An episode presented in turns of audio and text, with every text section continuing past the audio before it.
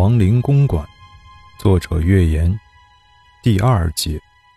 接上回说到，周彤看到了女孩所说的那个路口。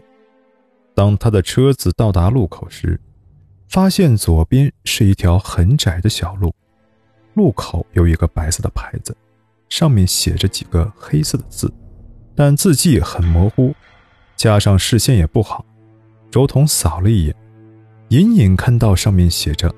WLGG 的字样。小路的两旁都是一些枯瘦且枝桠交错的叫不上名字的树。周彤犹豫了一下，但他还是把车拐了过去。汽车在这条小路上颠簸着向前，慢慢的行驶。周彤边开车边向四周观察，他并没有发现有类似商住楼的迹象。你家究竟在哪儿啊？我怎么没看到有楼啊？周彤禁不住问道。快到了，就在前面不远。女孩在后面悠悠地说。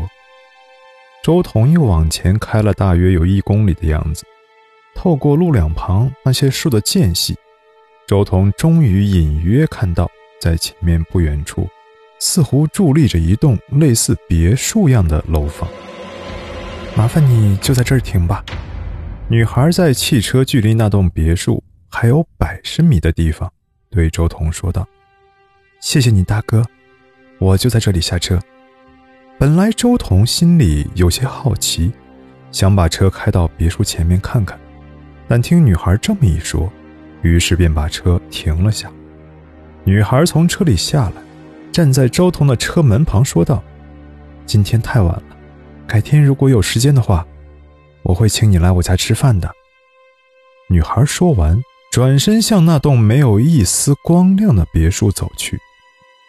周彤坐在车里，目送着女孩缓缓地走向那栋有些阴森的别墅，心里倏地冒出一种奇怪的感觉。这种感觉一出现，马上令他浑身打了个冷战。由于道路狭窄。周彤没法把汽车掉头，他又往后面看了看，漆黑一片，遂也打消了按原路倒回去的念头。周彤只得继续往前开，他又向前开了有二三十米的样子，忽然感觉自己的眼前豁然开朗。周彤借着车灯，看到自己开进了一个类似停车场的地方，而那栋。在黑暗中似乎已经沉睡的三层别墅小楼，就在距自己几十米的地方。周彤把车子掉了个头，当他再次回头向那幢别墅看去时，发现二楼的一个窗口亮起了灯。他挂上档，汽车刚往前走了有五六米远，他忽然听到从自己的后面传来一声凄厉的尖叫。他急忙刹住了车，打开车门，探头向后面看去，只见刚才那个亮灯的房间，此刻已是漆黑一片，连同承载他的别墅，又重新淹没在了暗夜之中。周彤听出，刚才的那声尖叫，显然是来自一个女人之口。周彤屏住呼吸，静静的等了一会儿，但再也没有听到任何的动静。他关上车门，稍微稳了稳心神。周彤把车倒回了那个类似停车场的空地，他觉得自己应该进去看一下，万一真是那个女孩出了什么意外，他也脱不了干系。想到这里，周彤把车熄了火，慢慢从车里走了出来。他向通往别墅的那条由青石铺成的小路看了看。略微迟疑了一下，然后向里边走去。周彤走到别墅的门口时，被两扇高大的黑漆铁栅栏门拦住了。他向旁边看了一眼，发现在大铁门的右侧有一扇只容一个人通过的小门。周彤又回头向身后看了一圈，并没有觉得有什么异样，于是他迈过小铁门。走进了院子，别墅的大门虚掩着，里面黑乎乎的，什么也看不清。有人吗？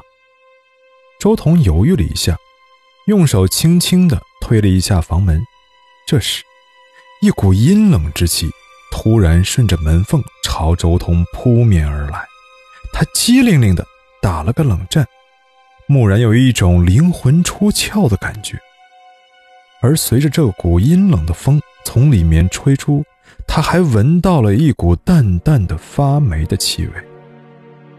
周彤感觉出似乎有什么地方不太对头，他环顾了一下阴冷的四周，觉得不能再在这里待下去了，于是他慢慢的向后退去，一直退到了大门的外面。周彤三步并作两步，很快跑到了自己的车旁，打开车门钻了进去。当他刚把车发动着，正准备离去时，突然听到从别墅的方向又传来了一声惨叫。这声惨叫在周彤听来，比之前他听到的那一声更为令人毛骨悚然。然而最大的不同是，这显然是个男人的声音。真他妈见鬼！周彤大骂一声，挂上档，猛地一加油，这辆白色的本田犹如被注入了一针兴奋剂，突然向前冲了出去。周彤两眼紧紧地盯着前面。时不时的还瞟一眼后视镜，唯恐有什么东西追来。在他的车后，荡起的尘土弥漫了整条小路。